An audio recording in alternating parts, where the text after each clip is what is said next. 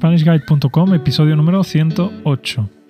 Hola, hola y bienvenidos una vez más a YoSpanishGuide.com, el podcast para aprender español escuchando a dos nativos. Mi nombre es David, yo soy profesor de español en mi propia academia y conmigo está María, que es eh, psicóloga y bueno, también es mi novia. Hola María, ¿qué tal? Hola, buenos días a todos. Bueno, en el episodio de hoy vamos a hablar sobre el lenguaje inclusivo. Es un, un episodio un poco polémico a lo mejor, pero bueno, a mí me gustaría hablar del tema y me gustaría también pues después saber cuál es vuestra opinión. Pero antes de nada, vamos a definir qué es el lenguaje inclusivo. Se entiende por lenguaje inclusivo a la manera de expresarse oralmente y por escrito sin, sin discriminar a un sexo, a un género social o a una identidad de género. Eso es lo que he podido leer en Google. Bueno, en, resumen, yo entiendo que el lenguaje inclusivo pues es ese que siempre intenta decir hola a todos y todas, ¿no? Bienvenidos y bienvenidas. Eh, intenta pues siempre evitar eh, aquellas palabras que solo incluyen al género masculino. Después también hay algunas otras variantes que son un poco más extremas y que, bueno, que inventan otro tipo de cosas como ellos, etcétera, pero bueno, de eso no, no vamos a hablar hoy en particular. Vamos a hablar del lenguaje inclusivo más global, ¿vale? Bueno, yo, si, quieres que empiece yo dando mi opinión, María, o... Sí, perfecto, empieza tú. Venga, vale, pues empiezo yo. Lo primero que a mí no me gusta del, lenguaje inclusivo es que eh, muchas veces la gente que es muy partidaria de este tipo de lenguaje considera que cuando tú no lo usas estás siendo desconsiderado, ¿sabes? Y eso pues no, no me gusta. Después, eh, tampoco me gusta porque creo que es insostenible. Es decir, tú sí puedes decir hola a todos y a todas, pero si tú tienes que hacer una conferencia, cada vez que uses un adjetivo o cada vez que uses un sustantivo, eh, desdoblarlos todo el rato diciendo todos y todas, o yo qué sé, eh, cansados y cansadas, etcétera, etcétera, creo que una, una conferencia de una hora se, se convertiría en una conferencia de una hora y media, ¿no? Después creo que habría que hacer todo tipo de, no sé, de, gimnasia mental para evitar no discriminar en todo momento. Porque, por ejemplo, si yo digo, eh, ayer estuve en casa de tus padres, ya parecería que estoy excluyendo a tu madre, ¿no? Porque la palabra padres... O que tengo dos padres. O que tienes dos padres, como hoy en día pues hay familias que, que sí que son así. Y bueno, después también eh, creo que, es un poco partidista porque solo se usa cuando, cuando conviene. Por ejemplo, todo el mundo está de acuerdo en decir emprendedores y emprendedoras, pero después, por ejemplo, si hablamos de asesinos, ahí nadie echa en falta el lenguaje inclusivo. ¿Sabes? Nadie dice, oye, ¿por qué no decimos asesinos y asesinas? No sé, entonces creo que es un poco eh, partidista en ese sentido. Después, eh, yo creo que podría cambiarse la perspectiva y en lugar de verlo como una desventaja, podría verse como una ventaja. Porque, por ejemplo, si yo me voy de compras con mis amigos, yo no tengo una forma de diferenciar eh, directamente y decir que son todos chicos. Si yo digo voy de compras con mis amigos, tú me puedes preguntar, ¿va alguna chica? Y entonces yo tendría que especificar, no, no, son todos chicos. Pero tú, por ejemplo, si vas de compras con tus amigas, tú sí puedes decir, me voy de compras con mis amigas y directamente tienes una forma mucho más eficiente que la mía de especificar que todas son mujeres. Y bueno, ¿qué pasa también si tenemos que escribir una novela, no? O leer una novela. Pues creo que eh, una novela hecha en lenguaje inclusivo sería insufrible, en mi, en mi, opinión, ¿no? No sé tú qué piensas sobre todo esto que he dicho, si estás de acuerdo, si estás en, eh, en contra de algunas de las cosas que yo he dicho. Pues la verdad que en gran parte estoy de acuerdo, porque bueno, no sé si será porque tengo una hermana mayor que, es lingüista, entonces ella conoce bastante pues las reglas gramaticales, eh, las nuevas mm, normas que están muy como muy, muy actualizadas ¿no? en todo este tema.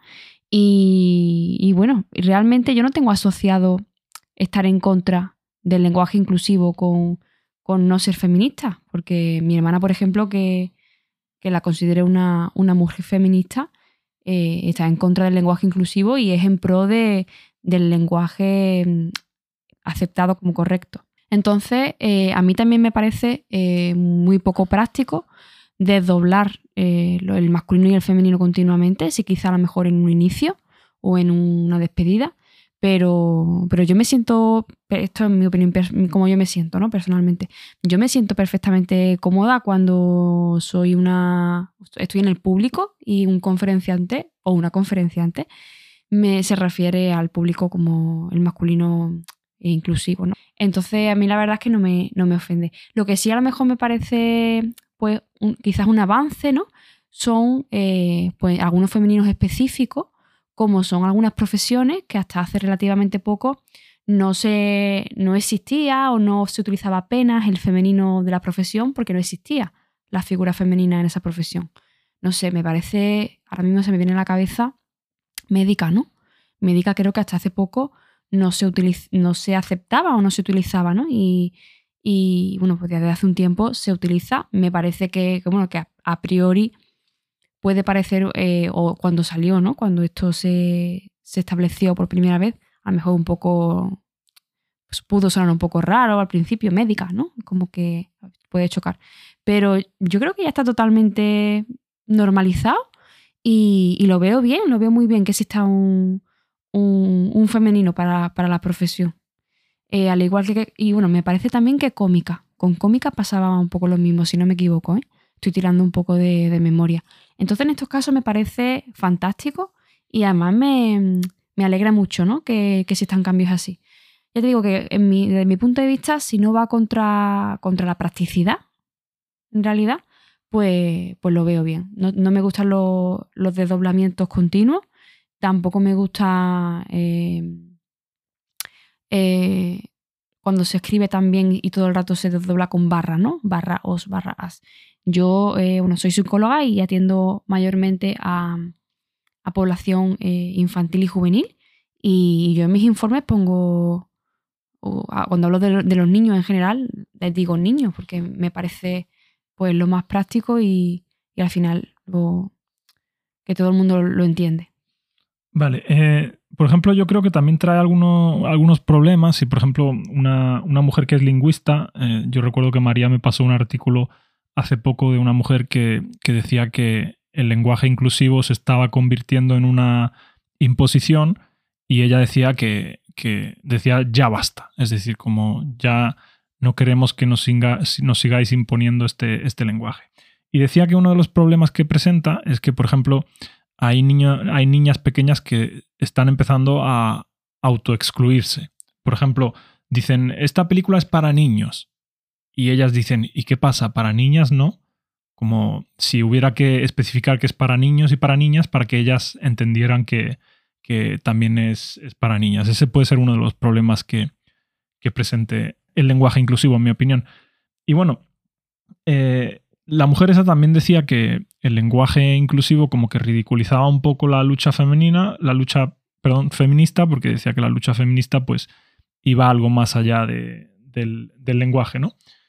Y bueno, eh, otra cosa que quería decir es que, por ejemplo, hay veces que el lenguaje sí es sexista, pero no, no es eh, por el uso del masculino inclusivo. Pero, por ejemplo, he leído una frase que dice, eh, los directivos acudirán a la cena con sus mujeres. Esa frase sí me parece machista. ¿Por qué? Porque está dando por hecho que todos los directivos son hombres y que eh, todos irán acompañados de sus mujeres.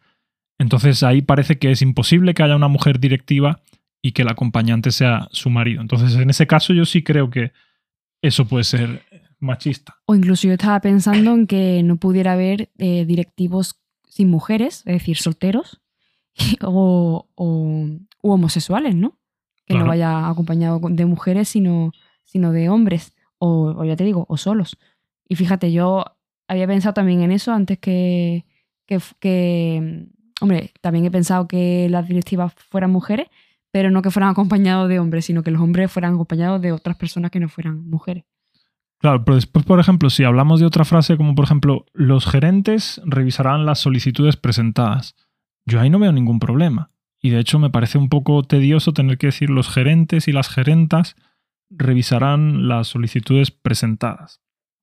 Pero bueno, eh, lo último que, quería decir es que al fin y al cabo que cada uno hable como quiera, eh, pero por favor que no eh, me consideren desconsiderado, valga la redundancia, si yo decido no entrar en ese juego del lenguaje inclusivo. Creo que si yo digo hola a todos, eso no me hace, no me convierte en una persona desconsiderada, ni, ni machista, ni nada por el, por el estilo.